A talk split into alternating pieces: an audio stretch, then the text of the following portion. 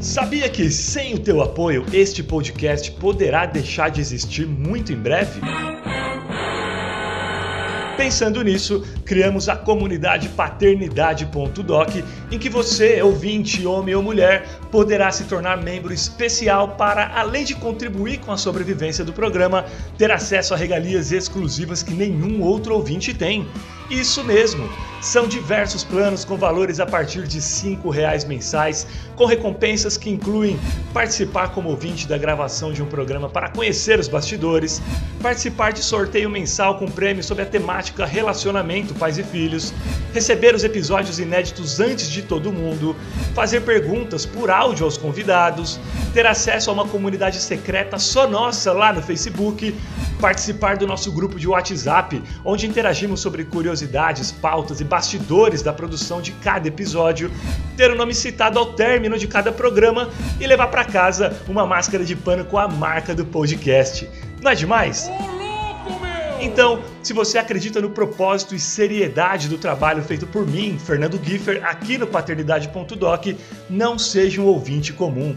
Seja membro da nossa comunidade e fortaleça esse trabalho que, como você já sabe, é executado com muito profissionalismo e com a preocupação em agregar positivamente não só aos homens que já exercem suas paternidades de forma ativa, mas também inspirar e despertar reflexões naqueles mais dispersos e relapsos que, porventura, por qualquer motivo que seja, ainda não compreenderam a relevância de seu indispensável e insubstituível papel enquanto ser formador de caráter e educador social.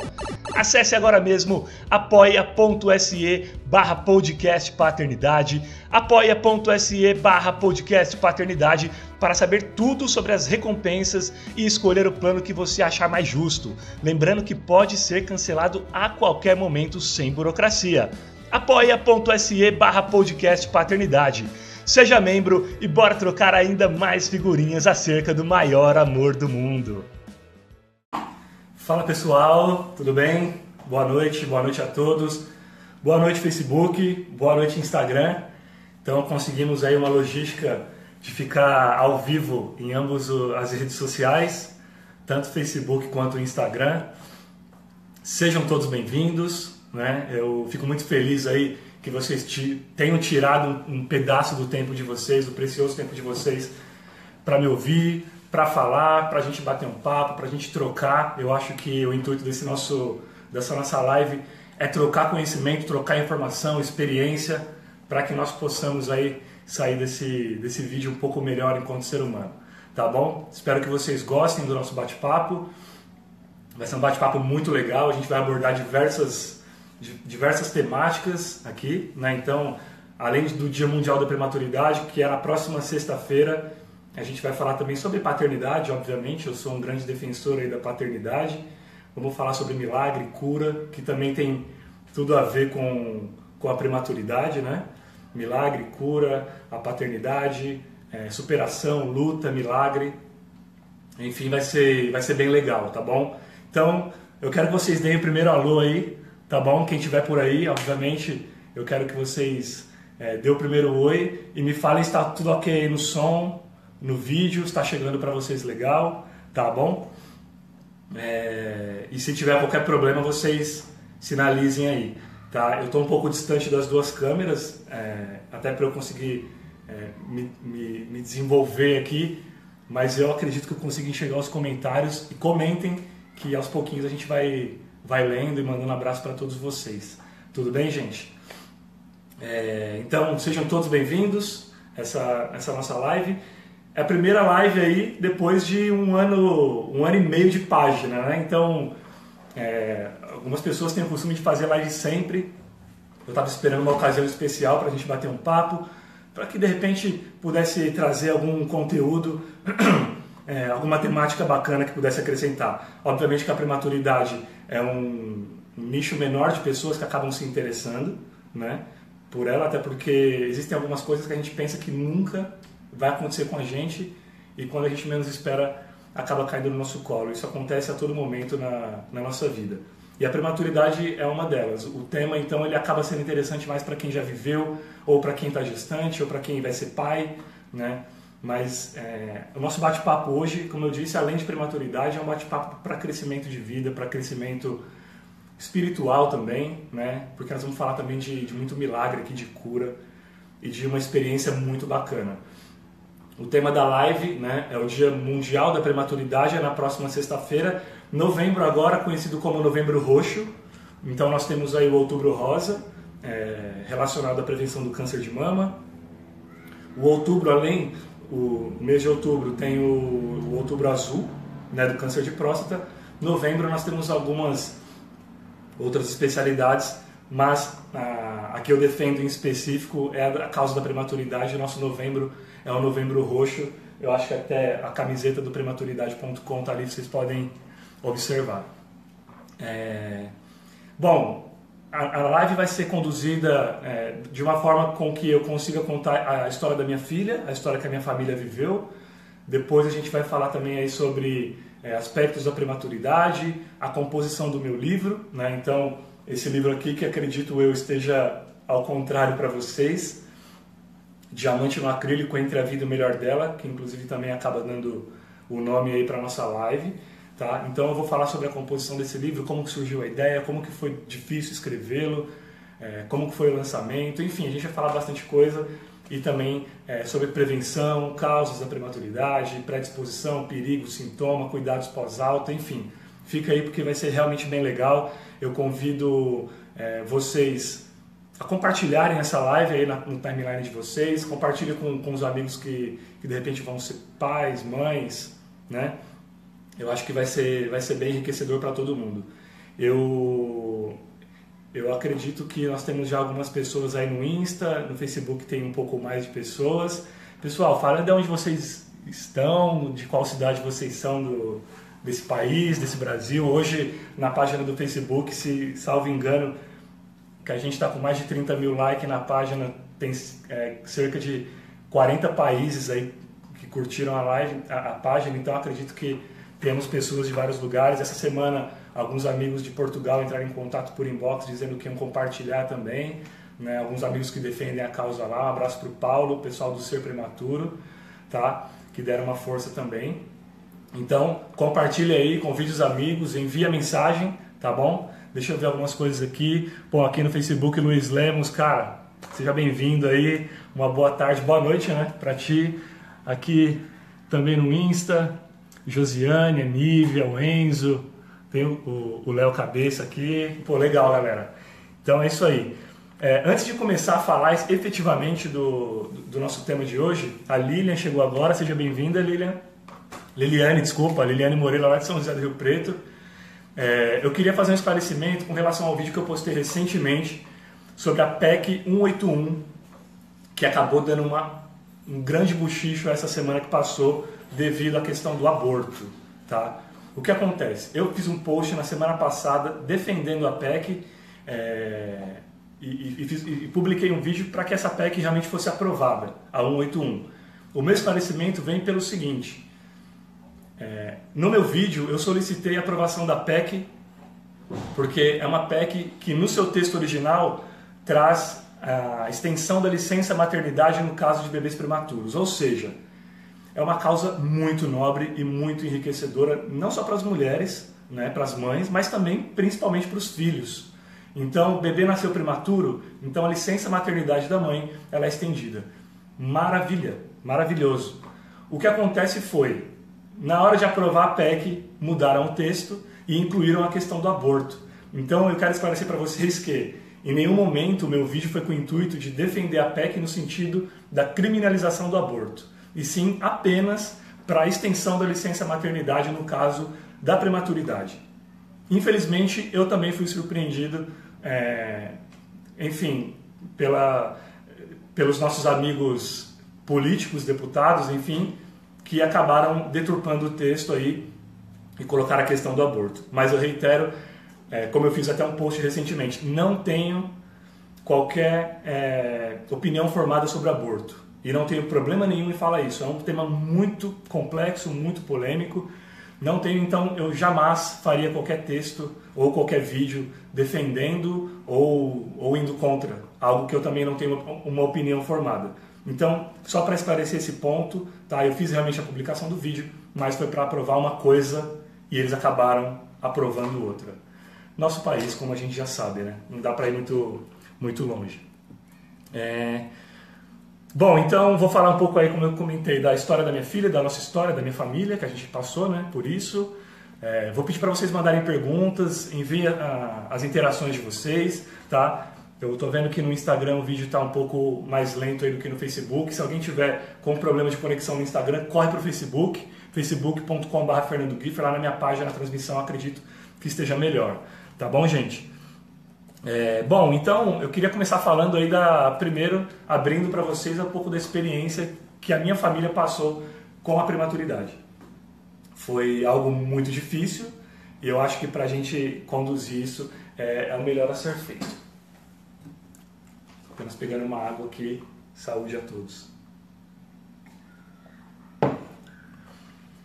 Quando eu conheci minha mulher, sempre fui, sempre foi um sonho meu ter filho, ter filho, enfim. É, a paternidade ela é uma, uma, uma coisa que aflorou muito dentro de mim durante, durante os últimos anos. Eu cresci sem, sem o meu pai por perto, né? Então, é, eu sempre coloquei na minha cabeça que eu gostaria de ser um pai, que eu, o pai que eu não tive, ser um pai melhor. É, e eu tenho certeza que a ausência do meu pai fez com que eu conseguisse isso. E hoje eu sou até grato a ele por isso, porque a falta dele veio, fez com que eu me tornasse realmente uma pessoa melhor. Eu e aí eu, eu tinha esse anseio de ser pai. Quando eu conheci a Fabi, minha mulher, ela disse que não poderia ter filhos porque ela tem um, ela sofre com um problema. É, ela tinha havido há alguns anos depois da primeira gestação dela, do primeiro casamento, ela teve trombose e devido à trombose ela não poderia ir, é, enfim, engravidar. Uma orientação médica, ok. Acontece que a gente conversou, falei não, por você eu, eu abdico do, da minha vontade de ser pai, não teremos, enfim. Só que aí ela engravidou. E aí, é, antes, antes, obviamente, dela, da gente descobrir que ela estava realmente grávida, o teste de gravidez foi uma grande saga, assim. É, no livro eu, até, eu até detalho mais, né? E, e, o nosso medo foi muito grande dela engravidar e, obviamente, morrer, porque os perigos eram realmente iminentes de que ela pudesse vir a falecer no caso de uma gravidez. A gente ficou aproximadamente 15 dias para fazer esse teste de gravidez, porque não tinha, ela não tinha coragem de fazer esse teste de gravidez.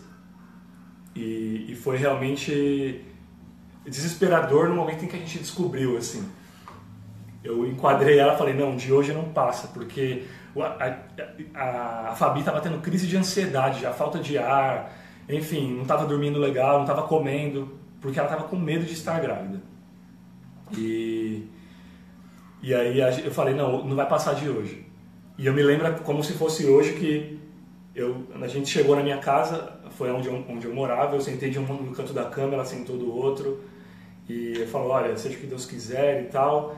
E aí a gente fez o teste de farmácia, antes, obviamente, de, de fazer o teste, a gente fez uma oração, a gente sentou e falou, olha, se tiver que ser Deus, que, que o Senhor coloque a mão, que o Senhor cuide, e que nada de ruim vai acontecer nem com, nem com ela, nem com a bebê, e que Deus aí a gente sabe é o médico dos médicos e para ele nada é impossível.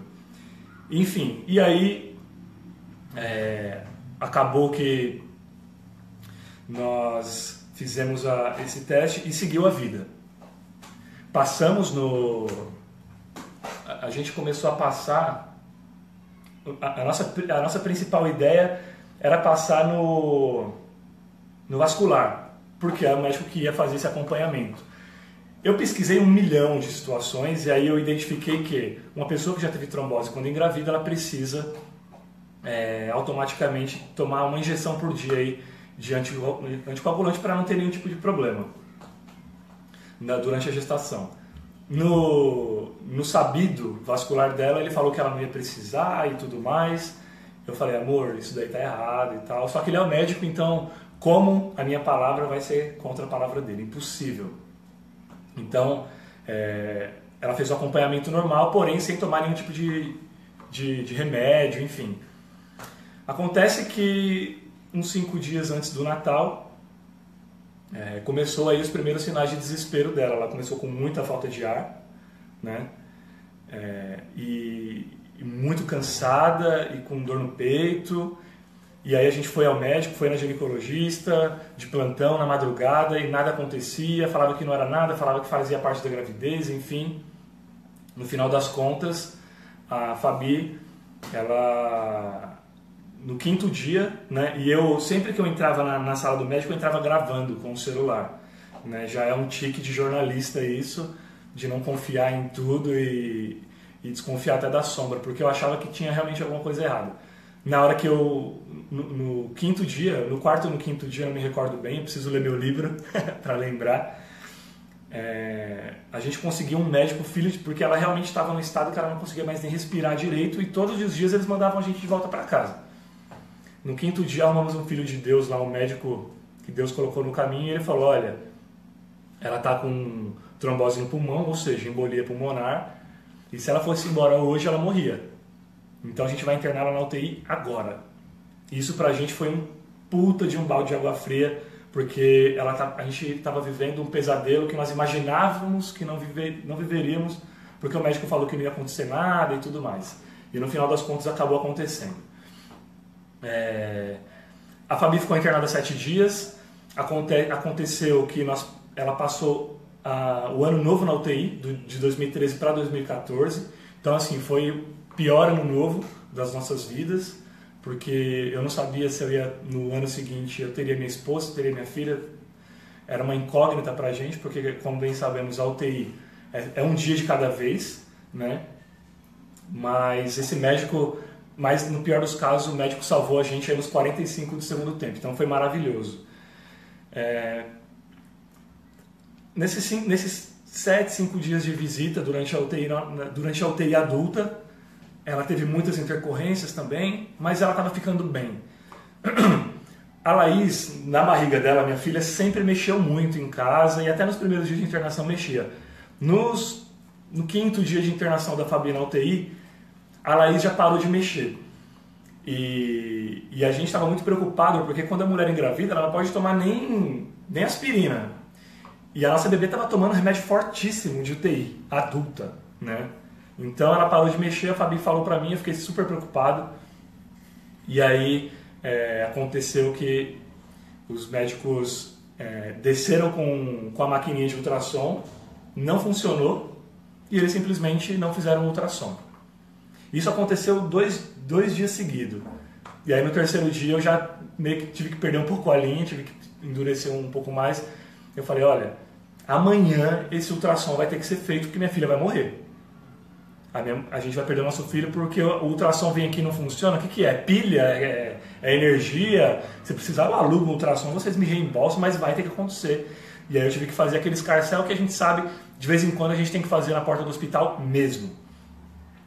É, detalhe, no outro dia fizeram o ultrassom. E aí os médicos realmente ficaram preocupados, a Laís já não estava tão legal.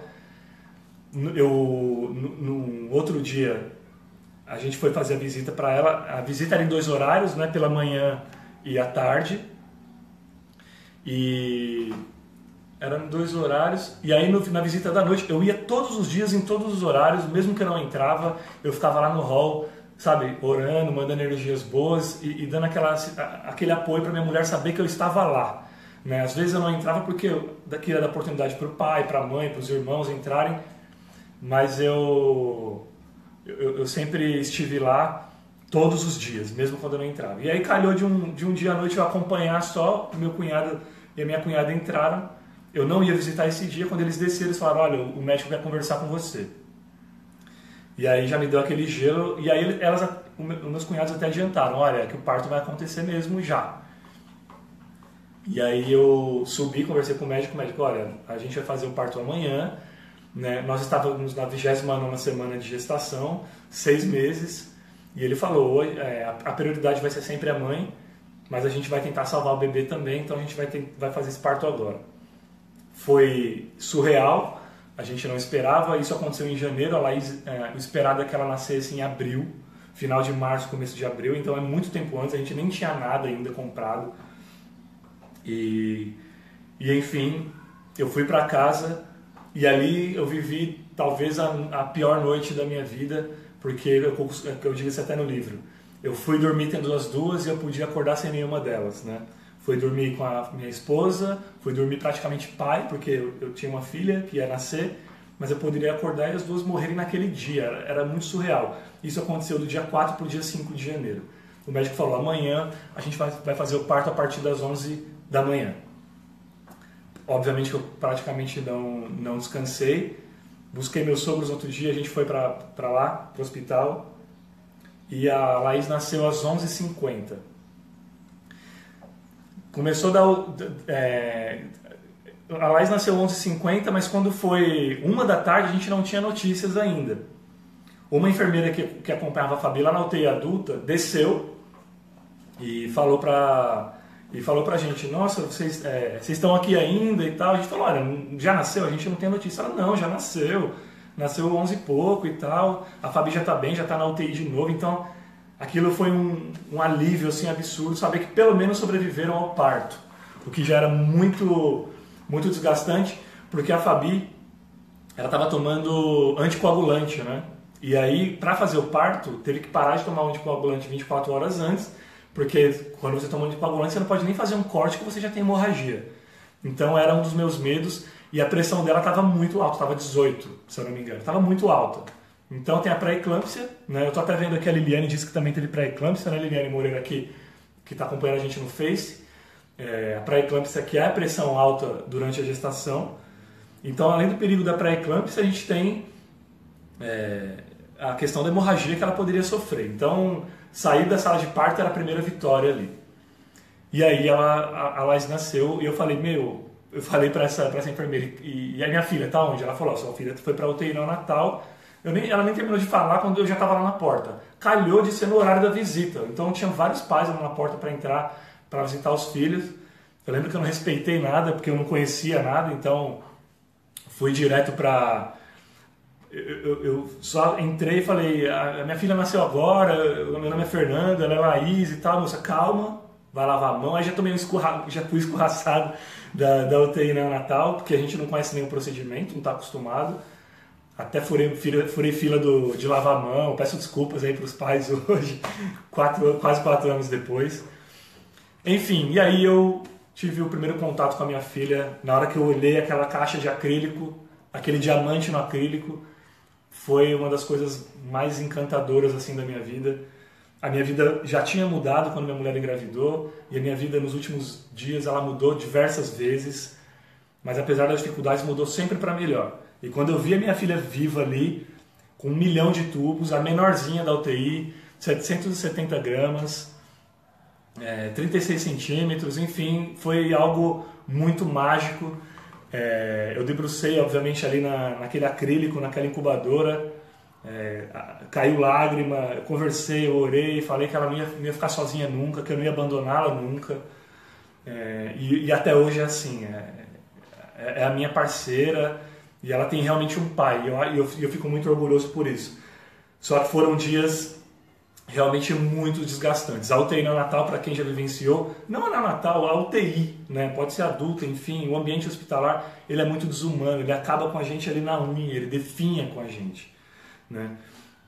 E, e todos os dias a gente estava lá, é, foi, foi, foi surreal, assim, e uma das coisas que eu relato no livro, que é muito triste, na UTI neonatal, todos os pais torcem para o filho um do outro.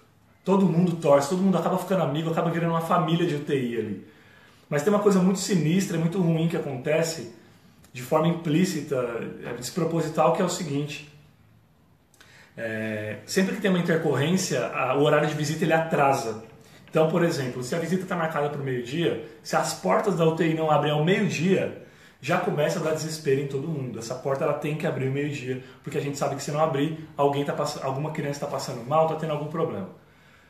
E essa é a parte sinistra, porque por mais que nós torçamos um para o outro, era toda vez que, atrasava a visita, era aquela situação de tomara que não seja o meu. E essa situação ela é muito ruim, porque você acaba jogando para o outro. Então, olha só que paradoxo maluco, né? Você quer que, que o vizinho sobreviva, que todo mundo saia de lá feliz. Mas quando acontece uma intercorrência, é natural, é, é o instinto paterno, materno, que você fala, é, eu não quero que seja, eu só não quero que não seja o meu, né? Acaba sendo um egoísmo, mas é um egoísmo que a gente não tem controle, porque quando a gente vivencia uma situação dessa, a gente não, a gente sai de si mesmo, né? Então, essa é uma, é uma das coisas muito ruins. Uma, uma, outra, uma outra situação muito sinistra que acontece também em UTI é, não vou dizer união, mas é a ligação entre os bebês. Então, quando um bebê está passando mal, começa a apitar todos os aparelhos, automaticamente os outros bebês também começam a apitar. É uma coisa muito louca, assim. É, só quem vive essa situação entende e fala, nossa, o que está acontecendo e tal. Uma loucura. É, e aí a Laís ficou 80 dias na UTI e ela teve lá diversas intercorrências. Eu vou até colar aqui no meu livro, tá, gente? Esse livro, Diamante no Acrílico, entre a vida do melhor dela, eu lancei ele no. Eu vou falar dele daqui a pouco, tá bom? Eu vou falar aqui das intercorrências para que vocês consigam ter uma ideia, uma noção é, do que, que a Laís sofreu dentro daquela UTI, tá? Opa! Melhorar a luz aqui pra gente. Então, é, para vocês terem uma ideia do que, que a minha filha teve durante esses 80 dias de internação, eu relato aqui na página 117 do livro.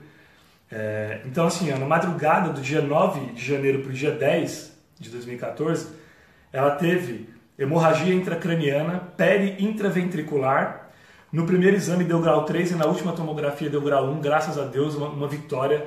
Para vocês terem uma noção da gravidade, vai até o grau 4. E a nossa filha teve grau 3, né? uma hemorragia durante a madrugada intracraniana. Então, é, os médicos relataram que assim, ela quase realmente morreu a saturação dela ficou baixíssima, enfim, uma situação muito ruim. E na mesma noite, se não bastasse uma hemorragia intracraniana, ela teve uma hemorragia pulmonar também. E uma suspeita de convulsão que não se confirmou, mas eu fico imaginando eh, as caras e bocas e, e sofrimento da bebê ali dentro da, da, daquela incubadora, daquele, daquele acrílico. Né? A hemorragia intracraniana que ela teve ainda gerou a hidrocefalia, né, que é a água na, na região da cabeça também. Então, algumas crianças sofrem muito com hidrocefalia, até adultos sofrem. Dependendo do grau dentro da hidrocefalia, você tem que drenar a água, colocar uma válvula na, na cabeça, é uma coisa também muito triste. A minha filha também acabou tendo a hidrocefalia. E ao longo dos 80 dias de internação, ela teve também diversos quadros de anemia. Ela precisou de sete transfusões sanguíneas. É, e por ter respirado muitas semanas com a ajuda de aparelhos, é, aí vieram à tona a retinopatia da prematuridade, que é o problema no, nos olhos, e a displasia broncopulmonar. Né?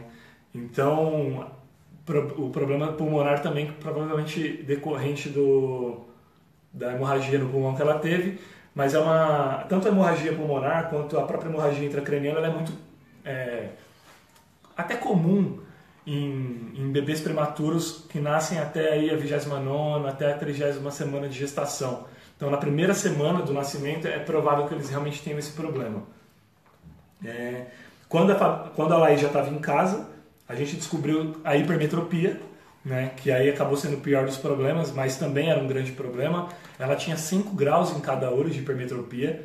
A hipermetropia, para quem não sabe, é o contrário da. Como é o nome? Agora me fugiu Aí tem hipermetropia e a miopia. A miopia para quem é, enxerga de longe, né, enxerga mal de longe, e a hipermetropia para quem enxerga mal de perto. Ela tinha 5 graus em cada olho. É, além disso, ela também teve uma suspeita de meningite, precisou fazer o exame do líquor para confirmar e graças a Deus é, descartou essa, doen essa, essa doença. Né? Teve sopro no coração, o sopro no coração até pela, pelo, pelo nascimento dela muito prematuro também acabou sendo algo natural, porque quando ela nasceu os órgãos não estavam totalmente formados, então o coração ainda tinha um, um furinho lá, né? É, é, bom, teve, deixa eu ver aqui. É muito problema. a minha filha realmente passou por, por poucas e boas. Ela é uma grande vencedora. Hoje, assim como todos os bebês aí que nascem prematuros, né? Bom, esses foram alguns problemas. Hoje, é, a minha filha Deixa eu... Hoje a Laís, ela tem, ela tem ainda hipermetropia, mas mais um milagre a gente, a gente presenciou, porque desde que ela nasceu até agora, os 5 graus em cada olho já reduziu para 2. Então, assim, foi absurdo. A gente venceu muito. A gente está muito feliz com isso. É, ela ainda tem também um pouco de estrabismo, o que para a gente também é o pior dos casos. E, agora nós temos passado ela no, no neuropediatra por causa do seu problemas de desenvolvimento aí para acompanhar as outras crianças, a questão da fala, né? Mas a Laís é um grande milagre, está viva aí para contar é, e para inspirar outras histórias, para inspirar outras pessoas. Eu costumo dizer que ela já, ela já deixa um legado sem nem saber o que é legado. Né? Então esse livro aqui que eu escrevi é, para que ela tenha muito orgulho e para que, que ajude muitas pessoas também. Quando ela estava internada, ela teve essa, essa hemorragia, né? essa, hemorragia intra, essa hemorragia intracraniana e ela perdeu muito sangue, como eu falei, ela precisou de sete transfusões. E durante as sete transfusões, a gente precisava de doador. Então, todos os dias que eu ia visitá-la e tinha mulher do banco de sangue na minha incubadora, ela me cobrando aí se eu tinha solicitado doação de sangue. E aí eu fiz um apelo nas redes sociais, então muita gente reclama das redes sociais, as redes sociais realmente tem, tem muitos haters, tem muita gente é, emitindo ódio, né, emanando ódio, a raiva, enfim, mas se, se bem utilizado a rede social também ela é muito importante e muito interessante. Então, graças às redes sociais, muitas pessoas doaram sangue para minha filha. E essas pessoas, inclusive, foram homenageadas no livro. Eu fiz questão de citar nome por nome de quem parou seu tempo e foi lá doar sangue para ela. Né? O que eu costumo dizer que são os irmãos de sangue dela. Então, ela vai, quando ela crescer, ela vai saber o nome de todo mundo. Eu acho que isso é, é maravilhoso. Né? É... Bom, essa, essa questão da prematuridade é muito louco, porque a gente, é, eu acabei descobrindo uma um universo que eu nem sabia que existia, que é o universo da prematuridade. A prematuridade, infelizmente, é muito marginalizada hoje pelo Estado, pela mídia, né? não se fala, não se faz campanha. Como, como eu acabei de até mencionei no início do vídeo, muitas pessoas, é, muitas doenças, é, muitos problemas têm o seu, o seu mês. É, então, quando tem o Outubro Rosa, todo mundo se veste de rosa e tal. Mas o Novembro Roxo as pessoas não se mobilizam, ninguém fala da prematuridade, o governo não faz campanha, a mídia não aborda. Né? Eu sou jornalista e eu falo também da imprensa, a imprensa tem um papel importante, ela não cumpre com esse papel né? de, de divulgar é, aí a, a, conscientização do parto prematuro. Hoje, no Brasil, a cada 10 partos, um é prematuro. Então, 10% de nascimentos em todo o país é prematuro. E isso é gravíssimo. Tínhamos que dar mais atenção para a prematuridade. E eu tenho certeza que eu ter vivenciado isso foi uma, uma missão que Deus me deu para descobrir esse universo e para estar tá fazendo isso aqui que eu estou fazendo hoje. Para tentar disseminar a positividade, para tentar disseminar o milagre, né? para tentar conscientizar as pessoas, para que elas tenham partos melhores, partos tranquilos, para que as crianças nasçam sem qualquer tipo de problema. Erradicar o problema é muito difícil, mas não é impossível. E a nossa luta vai ser sempre em prol disso. É, por isso que eu convido todo mundo, todos vocês, independente de ter um caso de prematuridade ou não, na, próximo, familiar ou amigo, que vocês compartilhem a, as histórias vencedoras com as pessoas que de repente é, vão engravidar ou estão gestantes já, porque quanto mais informação, menos casos a gente vai ter. Né? A gente sabe que a, a, o pilar de tudo é educação, é informação. Então, cabe a nós disseminarmos isso. Então, por exemplo, a gente vê até na até aqui na página mesmo, eu tenho, se eu não me engano, agora 11 pessoas aqui no Facebook, o Instagram infelizmente desconectou. É, aqui pelo, e eu tenho 30 mil pessoas que curtiram a página e eu tenho 12 pessoas vendo o vídeo. É, de repente, se eu estivesse falando de qualquer outra coisa, eu tivesse aqui, sei lá, 10 mil pessoas assistindo, mas não há mobilização em torno daquilo que não doeu na gente. Só que a gente não sabe se isso vai doer na gente amanhã, então é muito importante é, disseminarmos esse, esse milagre aí, tá? Eu tenho uma pergunta aqui que o Luiz Fernando de Lemos Silva, Luiz tá, acredito eu, tá aí vendo a gente, né? É, e aí o Luiz mandou uma pergunta para mim aqui, é, quando eu falei que eu fazer a live e tal, eu vou ler para vocês a pergunta e aí na sequência a gente responde, tá? Luiz, espero que, que te atenda aí. Então, boa tarde, Fernando. Eu sou divorciado e não tive filhos. Mas meu sobrinho Lourenço nasceu também prematuro, tendo que ficar por dias no hospital. e tem uma leve impressão do sentimento que se tem em ter que deixar um ser tão pequeno no hospital e voltar para casa sem ele. Graças a Deus, a história do, Lorenzo também é uma história feliz, mas com certeza mudou a visão do meu irmão e da minha e do, do meu irmão e da minha cunhada com relação à vida e tudo mais. Minha pergunta é o que mudou dentro de você com essa experiência toda? Qual a grande lição que você aprendeu e pode dividir com a gente aqui? Eu ainda não li o seu livro. Se essa resposta estiver lá, compartilhe aqui conosco, com o maior prazer, obviamente. Tenho certeza que será de grande ajuda para o crescimento de todos que participarem da live. Concordo. Sou seu fã. Muito obrigado, Luiz. Valeu mesmo. Não só por suas palavras, mas pelo privilégio que tive em trabalhar contigo, mesmo em setores diferentes. É, o, Luiz o, Luiz trabalhou realmente comigo na antiga empresa em que eu trabalhava. Ele trabalhava em uma outra área, a gente se cruzava de vez em quando. E para mim também sempre foi um grande privilégio trabalhar com você, porque você é uma cabeça pensante e eu gosto de pessoas pensantes, porque são as pessoas que mudam o mundo. E as pessoas pensantes geralmente são aquelas que são excluídas. Mas não desanima. Eu também já fui excluído, mas eu também não desanimo. Mesmo que em setores diferentes. O importante é que todas as vezes em que encontrei com você, o que recebi foi sempre um semblante de apoio e um abraço que só Papai Noel pode dar. Um abraço, amigo, sucesso hoje e sempre. Luiz, Obrigado, cara, pela sua mensagem, pelo seu carinho, pelo seu respeito com o meu trabalho. Né? Então, respondendo a sua pergunta de como foi, o, o que, que eu sofri, é, enfim, o que, que eu aprendi, posso dividir com vocês.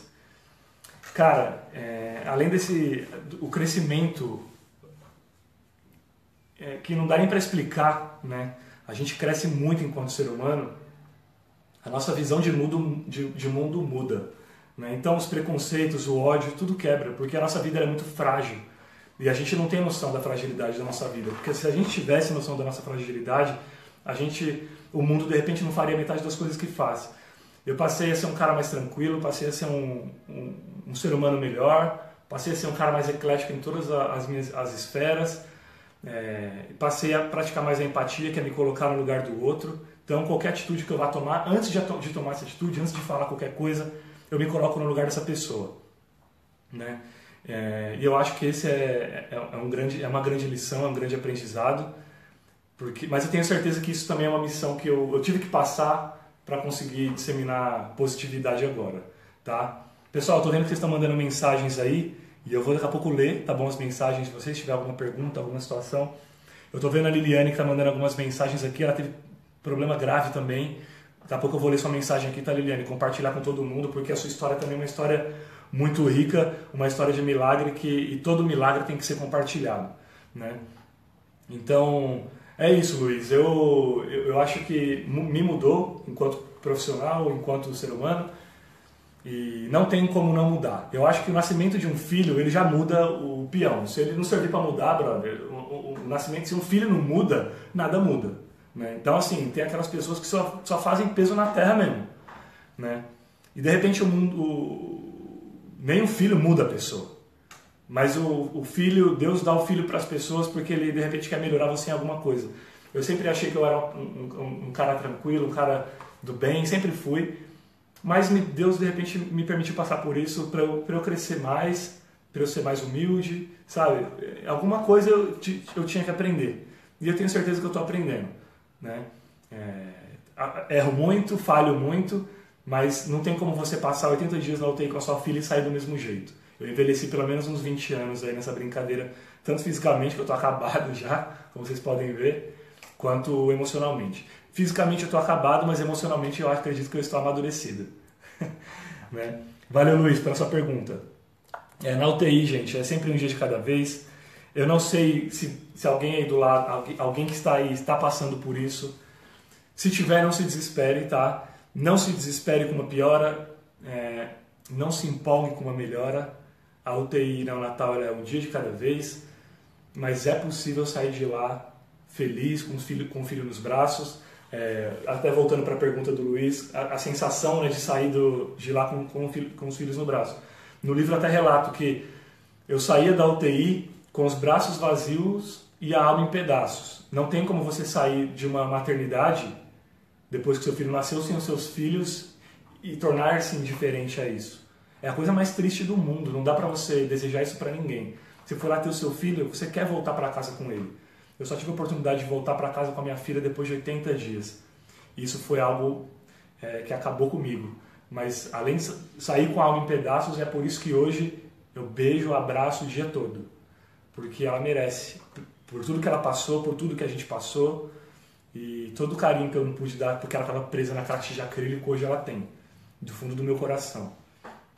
E até porque o medo nunca foi maior do que a minha fé. O título do meu livro, Entre a Vida e o Melhor dela, que é o título daqui da live, que inclusive virou um, se não me engano, um seminário lá em Cuiabá, Entre a Vida e o Melhor dela. Fiquei super orgulhoso de inspirar um seminário de prematuridade chamado Entre a Vida e o Melhor dela.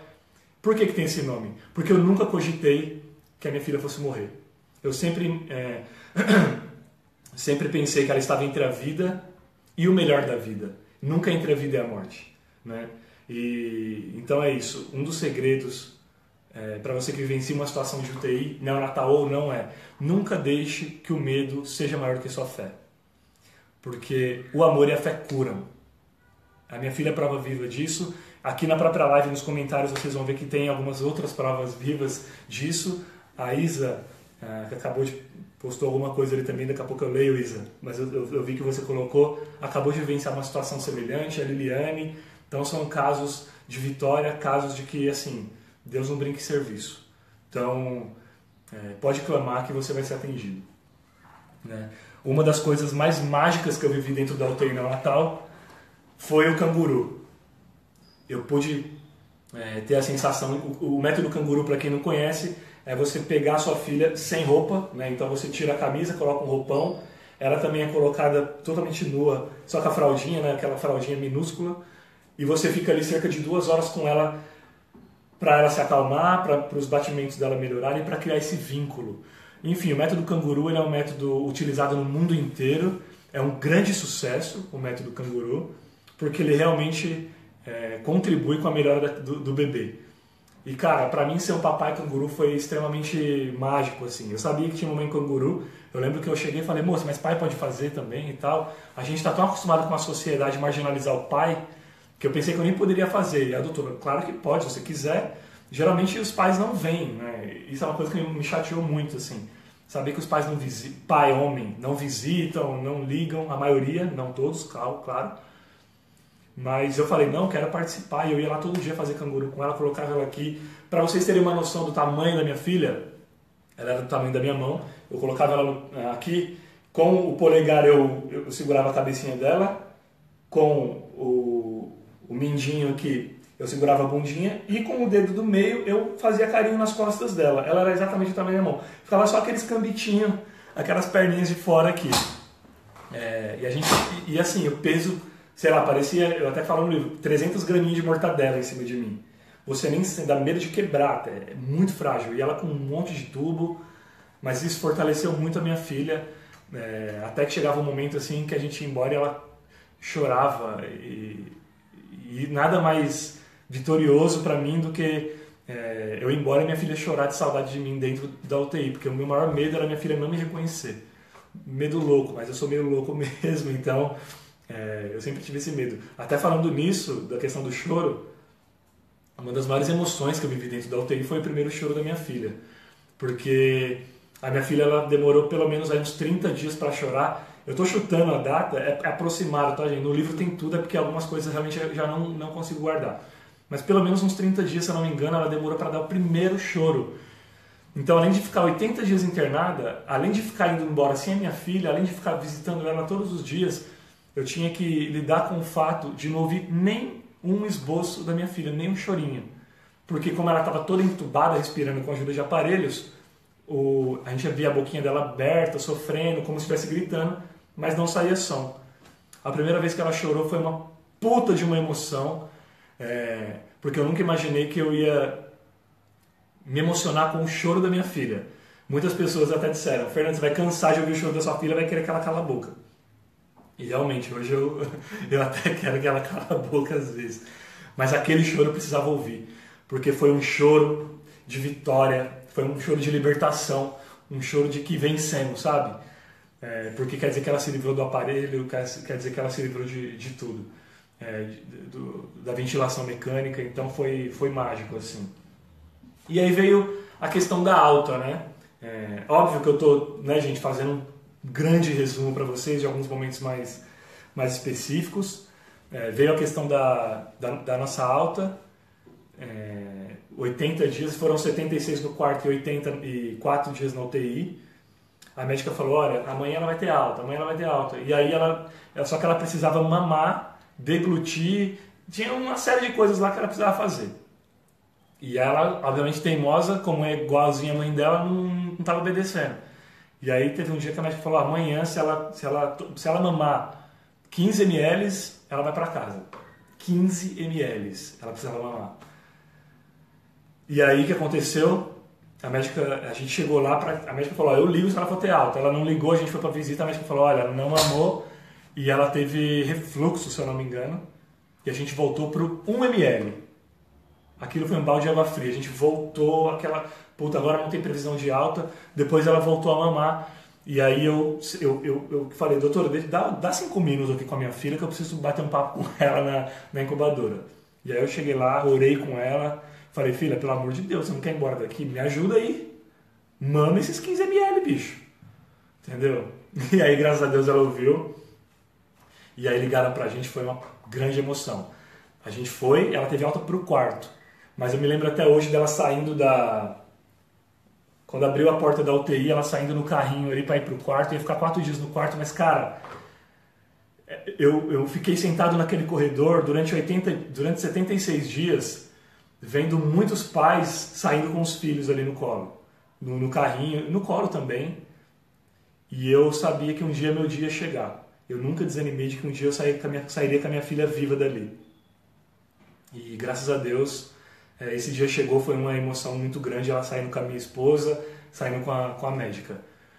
E, enfim, foi, foi algo muito mágico. A gente passou depois alguns dias no quarto, e aí a hora de ir embora para casa foi outro dia ímpar, é, no dia 26 de março de 2014. É, ela comemora até um, dois aniversários, né, o, o, o dia que ela nasceu e o dia da alta hospitalar. Na hora que a gente chegou na recepção, que cortaram aquela pulseirinha dela, que foi, foi a mesma coisa que cortar ali uma algema dela, da gente. E, e a gente seguiu o nosso caminho, graças a Deus. Foi muito, muito legal, muito mágico. Tá? Eu vou falar aqui um pouco sobre prematuridade agora para vocês, sobre graus de prematuridade, causas, prevenção. Contei um pouco da história. É, se, se surgir dúvida, podem perguntar que eu vou responder. Falar sobre, enfim, falar sobre a ONG, prematuridade.com também. Antes, obviamente, eu vou dar uma atenção especial para vocês aqui. Deixa eu dar uma, uma lida é, no que vocês estão colocando aqui, galera. Vamos lá, peraí. Não me batam. Luiz Fernando, ok. Opa, desculpa, tô com a mão na frente. É, Liliane. A Liliane Moreira colocou aqui pra gente. É, Giffer, a minha história é bem semelhante. Na sua, minha filha, a filha dela nasceu de 26 semanas, 742 gramas e ficou 90 dias na UTI.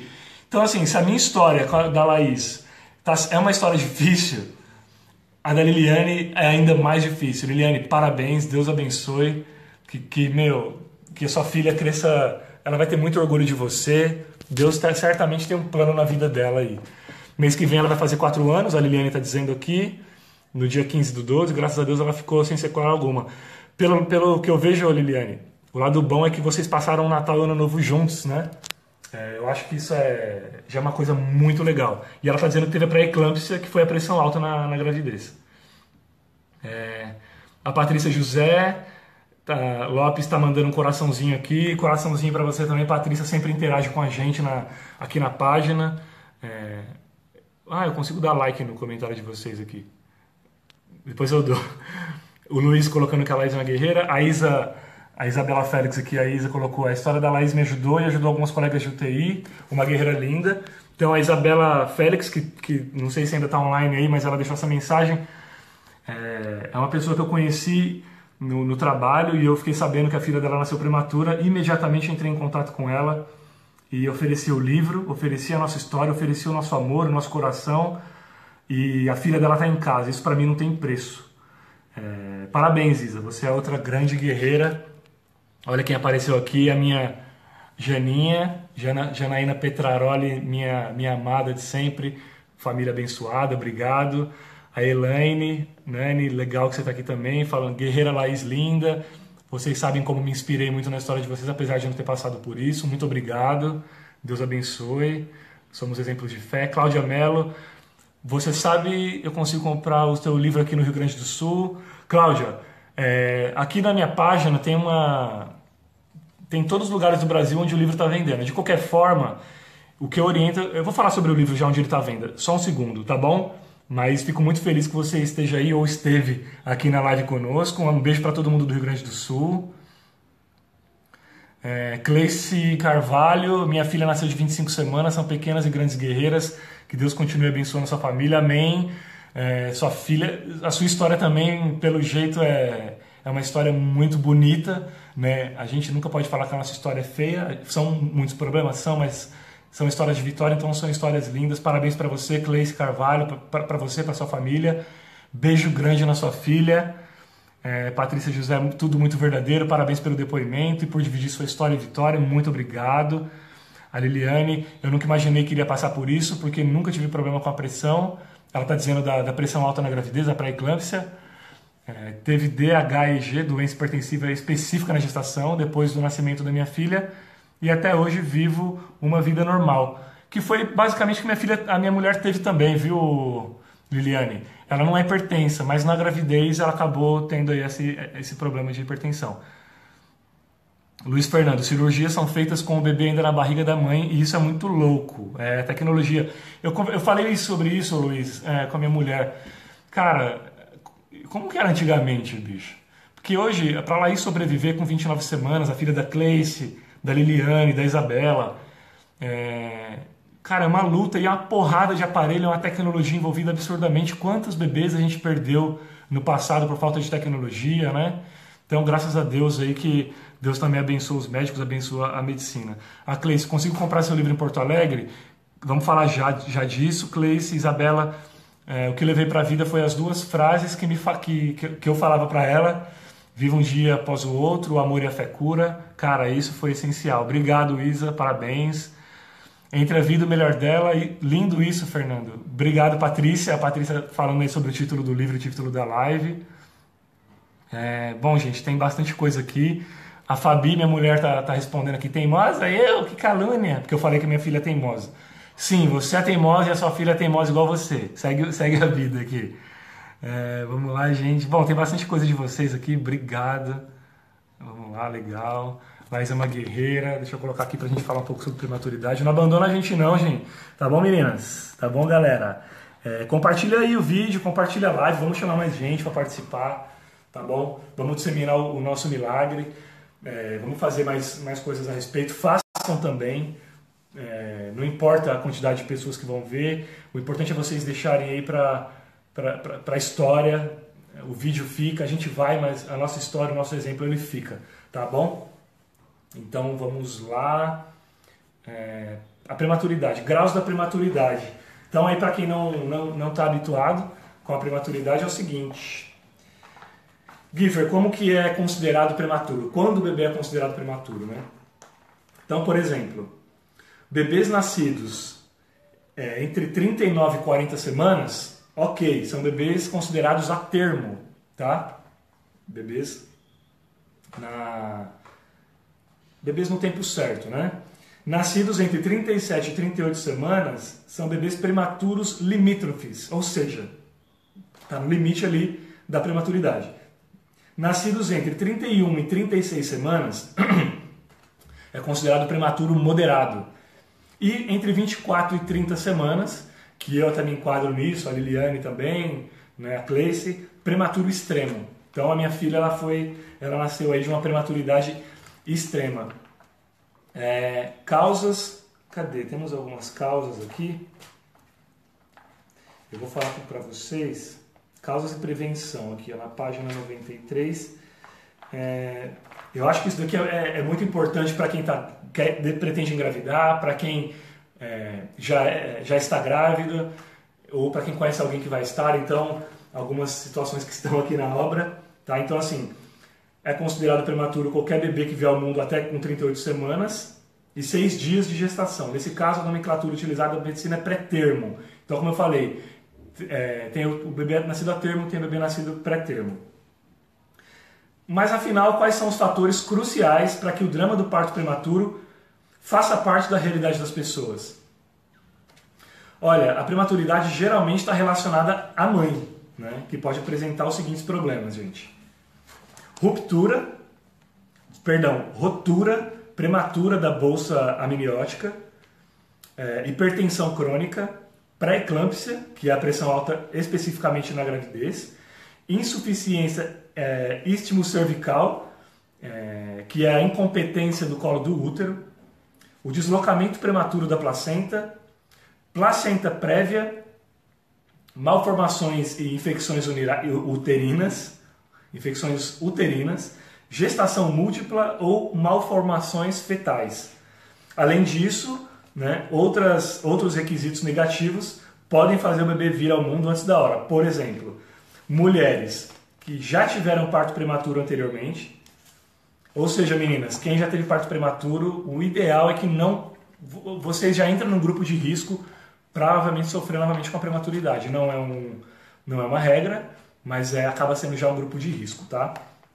Então, é, outros fatores para o bebê nascer prematuro, mulheres que já tiveram parto prematuro, grávida de gêmeos ou múltiplos, gestantes com problema de colo do útero ou do próprio útero, ausência de controle pré-natal, uso de cigarro, álcool ou drogas durante a gestação, estresse, também é causa de parto prematuro, infecções do trato urinário, sangramento vaginal, diabetes mellitus, eu não sei se se pronuncia mellitus, tá, gente? Desculpa. Diabetes mellitus, obesidade, distúrbios de coagulação sanguínea, foi até o caso da, da minha mulher, né, que teve problema de trombose, e aí ela teve a embolia pulmonar, eu não sei se eu disse isso, ela, o que fez ela ficar na UTI foi a embolia pulmonar, né?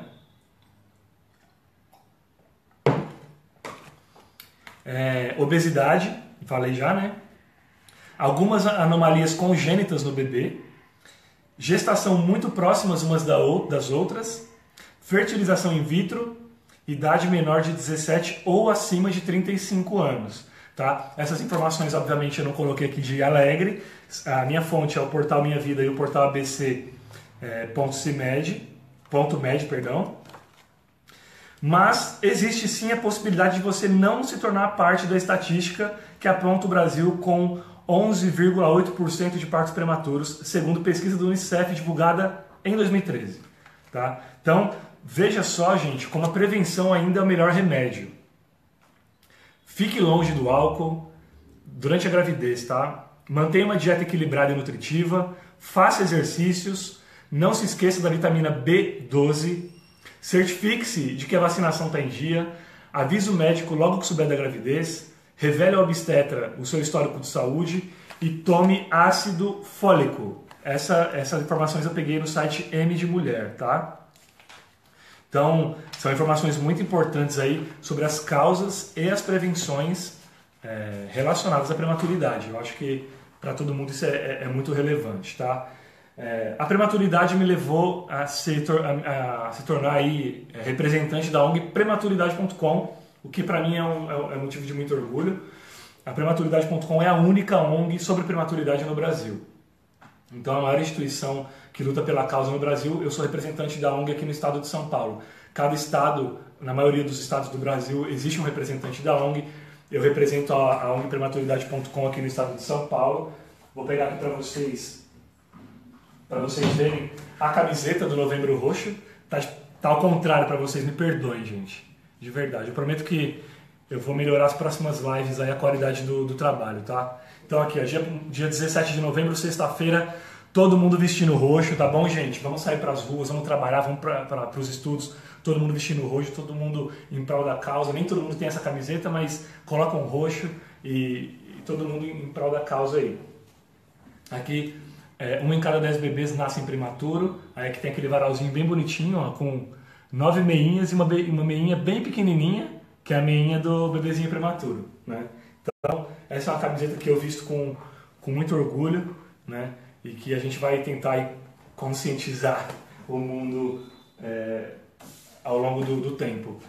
Aqui, ó, esse é um folder do, do, do prematuridade.com, tá bom? Eu quero mandar um beijo, inclusive, para Denise, a nossa diretora executiva, mandar um beijo para a Aline, também que é, trabalha conosco, para a Bruna, do prematuridade.com, enfim, uma equipe maravilhosa, uma equipe grande que trabalha em prol da causa, né, que desenvolvem trabalhos maravilhosos. quem não conhece o trabalho do prematuridade.com, no Facebook é, tem vários eventos que vão acontecer agora em novembro relacionados ao Dia Mundial da Prematuridade. Então entra lá no prematuridade.com, é, vê se tem algum evento perto da sua cidade, perto do, de onde você mora. É muito legal. E inclusive assim, é, o prematuridade.com, olha, esse folder é muito legal. Eu tô, inclusive, eu, eu, mando junto com o meu livro, né? Quando alguma pessoa compra o livro, ó, vocês não vão conseguir ver, mas é muito lindinho, né? Olha que só que, que graça, feito com muito amor aí, com muito coração pela, pela equipe. E eu, é, o prematuridade.com me ajudou muito enquanto eu estava vivendo aquela situação de UTI, porque eu consegui ter uma visão mais ampla do que era esse universo é, nesse portal. Então, se você conhece alguém que está passando por isso, acesse o prematuridade.com porque é muito completo. Tá? É maravilhoso. E, gente, é, eu estava falando aqui das causas de prevenção. Um dos fatores legais também de prevenção é assim: quer engravidar? Claro, algumas gravidezes elas são indesejadas, algumas são, não são programadas, mas algumas pessoas que forem programar gravidez, que têm interesse, mulheres, façam um check-up antes, tá bom?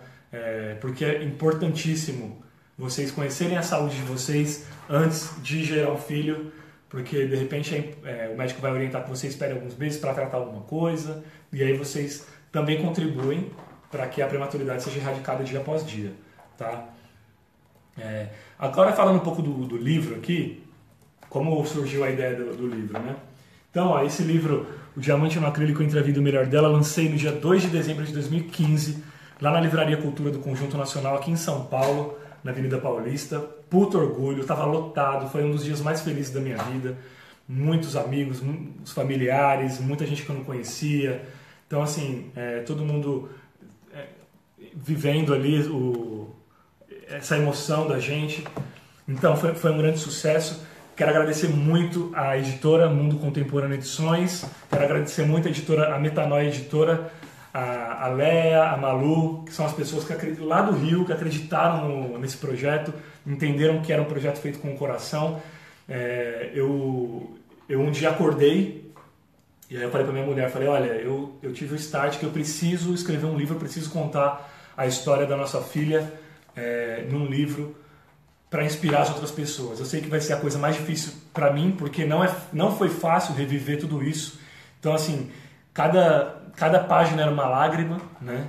Porque eu, é uma história que a gente geralmente quer esquecer e a gente tem que, que, lembrar, mas eu falei, eu não vou desistir porque Deus me deu de repente o, o, o dom, me deu a sabedoria é, de, da escrita, é, me tornou jornalista, me deu possibilidade, me deu saúde para me formar. Então eu tenho uma missão, eu tenho que ajudar as pessoas. Então eu não vou fazer e eu não quero não quero dinheiro com esse livro. Eu, tanto que é, o meu intuito sempre foi doar livro e eu queria ter uma possibilidade de doar os livros, eu não queria vender. Infelizmente, é, eu, eu, não consegui doar os livros porque a editora tem um custo e obviamente ela precisa arrecadar pelo menos o que ela. É, mas eu não ganhei dinheiro com esse livro, não fiquei rico com esse livro, mas esse livro tem ajudado muitas pessoas. Eu recebo mensagens de pessoas do Acre, do Amazonas, Bahia, sabe, Rio Grande do Sul, Portugal, pessoas de várias partes do, do mundo falando que são apaixonadas por esse trabalho, que esse trabalho ajudou.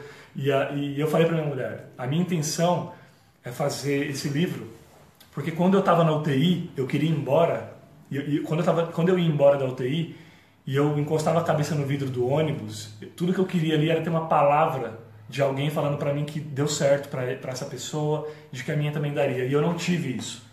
E eu falei, eu vou escrever esse livro porque eu quero que as pessoas é, que passam por isso quando for embora, pegue o meu livro e volte fortalecida no outro dia.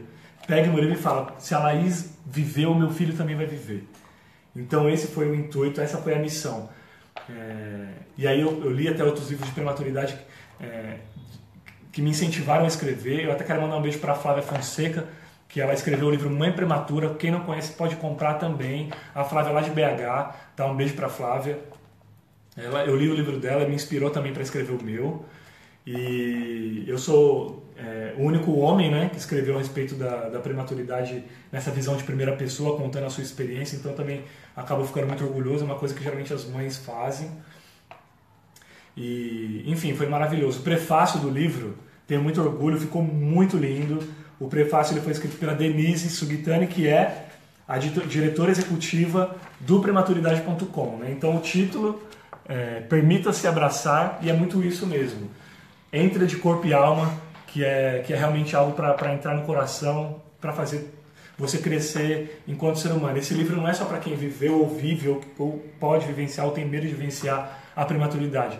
Esse vídeo é uma história, esse vídeo não, esse livro é uma história de vida, de superação, de cura, de milagre, de fé, de esperança, de amor incondicional, muito maior, muito mais, sabe, muito mais forte do que qualquer outra coisa. Tá bom? Ou seja, serve para todo mundo. É um grande presente que você pode dar para qualquer pessoa. E eu não estou falando isso porque eu quero vender o livro, não. Tá? Eu quero simplesmente que ele chegue nas mãos certas. Eu antes de lançar, eu fiz o crowdfunding né, no, no Kikante para ver se eu arrecadava dinheiro para fazer o livro e poder doar todos. Não consegui, foi um fiasco. Mas a editora, a Metanoia Editora abraçou a causa. Beijo, Léa, beijo para Malu, lá, lá do Rio. Tá? Eu sou muito grato a vocês, sou muito grato às pessoas que trabalharam de forma voluntária também nesse livro. O Estevão, que fez a capa, fez a arte da capa maravilhosa, o Renan, que diagramou o livro, enfim, a, a, a Vitória, que fez todas a, as ilustrações internas maravilhosas, né? Todas as pessoas que revisaram, enfim, um trabalho muito generoso de, de várias pessoas. Eu cito aqui no livro o nome de todo mundo que doou sangue para a Laís, eu fiz questão de, de, de, de citar, né? E eu também doei muitos livros. Eu tenho muito orgulho de, de sempre que eu tenho um dinheirinho no bolso, eu compro o livro, porque assim, direitos, os direitos são da editora. Então, os livros que eu tenho, sempre que alguém fala para mim, olha, fulano está passando por isso, eu não vendo, eu falo, leva. Simplesmente leva. Né? É, no começo do ano passado, eu acho, assim que eu, que eu lancei o livro, eu visitei um monte de hospital aqui em São Paulo, fiz contato lá com a assessoria deles, visitei um monte de hospital e doei um montão de livro para as UTIs neonatal, neonatais do, aqui de São Paulo. E, e, eu convido você também, que, que, tiver a oportunidade de comprar o livro, compra é, um exemplar para doar para neonatal da sua região, da sua cidade. É, pode ser que seja algo realmente bem legal, é uma atitude que pode fazer toda a diferença na vida de alguém que você realmente nem imagina. Mais do que qualquer coisa, nós temos que tentar fazer a diferença na vida das pessoas, né, para melhor. É, então, é, Gifford, quero comprar. Algumas pessoas aí perguntaram, eu gostaria de comprar. Eu oriento que vocês comprem hoje pelo site da editora, tá bom? Da, da Metanoia Editora. Então é www.metanoiaeditora.com barra loja, tá? Barra loja. Lá você consegue comprar e eles enviam para todo o Brasil, inclusive para fora, tá bom? Do, do país também. E chega com todo o conforto do mundo, é, Giffer, mas eu quero o livro de repente com uma dedicatória, quero ele assinado. Aí vocês mandem, mandem um inbox para mim, a gente aí na página mesmo a gente combina de repente esse envio, tá? Mas é, se vocês não fizerem questão da, da, assinatura, compra no site da editora que eles mandam para qualquer lugar e vai ser realmente maravilhoso. Como eu digo, compre também para doar, né? Para a UTI natal da sua região, do seu bairro, da sua cidade. Isso realmente ajuda muitas pessoas, tá? Gente, está acabando aí então a nossa live. Eu espero que vocês tenham gostado.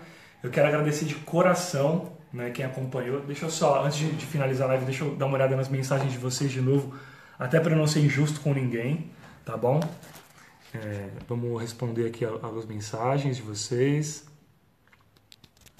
Deixa eu tirar minha carona feia da frente, peraí.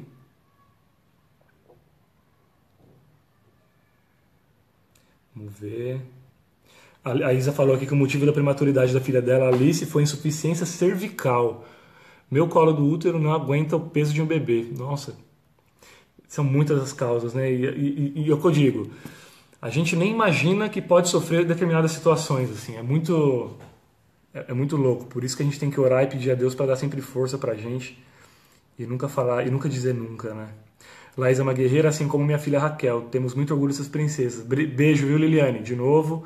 Meu marido também fez canguru. Então já, já manda um beijo pro seu marido também, porque ele é pai de verdade, ele é homem de verdade. Porque homem é muito mais do que ter um pinto no meio das pernas. Né? Homem é você honrar a sua paternidade você honrar a sua família.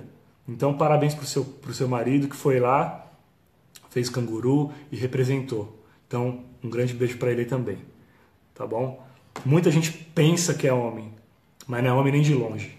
Tá? Ser homem, meu amigo, é muito mais do que você pegar menina, muito mais do que você pegar mulher, muito além do sexo, tá bom? Se você pensa que ser homem é isso, você precisa aprender muito sobre a vida e precisa aprender muito sobre o que é ser homem ainda, tá?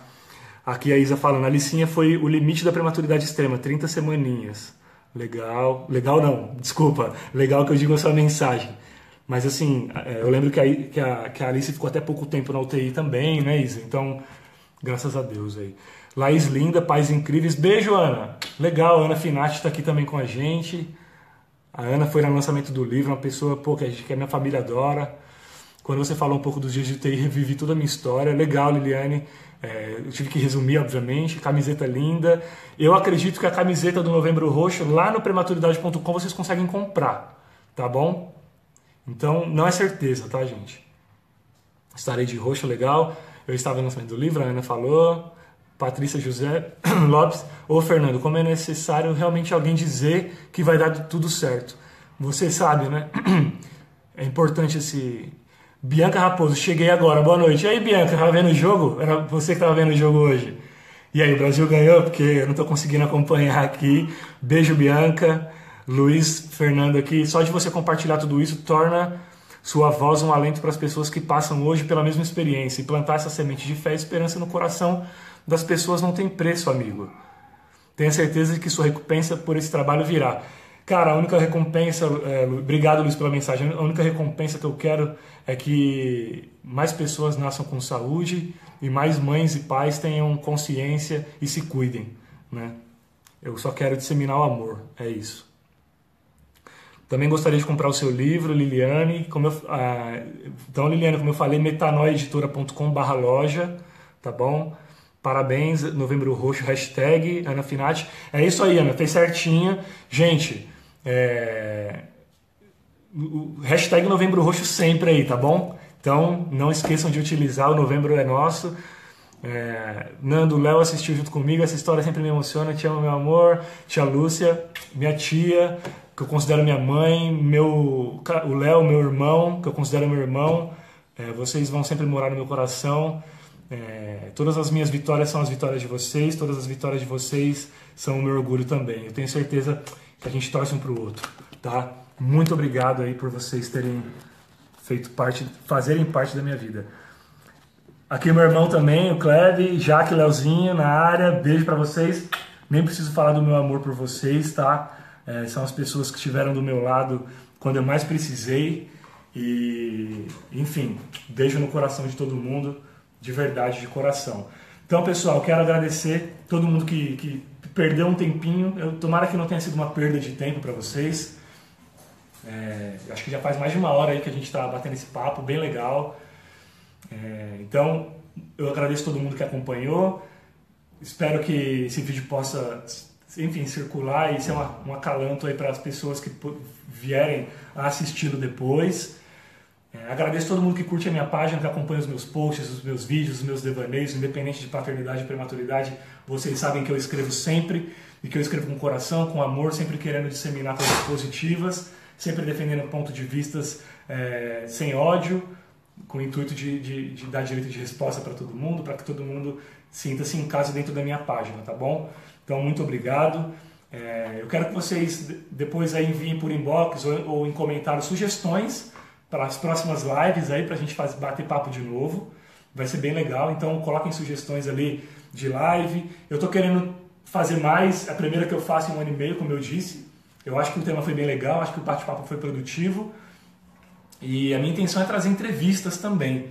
Né? Fazer entrevistas com, com pessoas legais, com especialistas, independente da, da prematuridade. Então, enviem sugestões.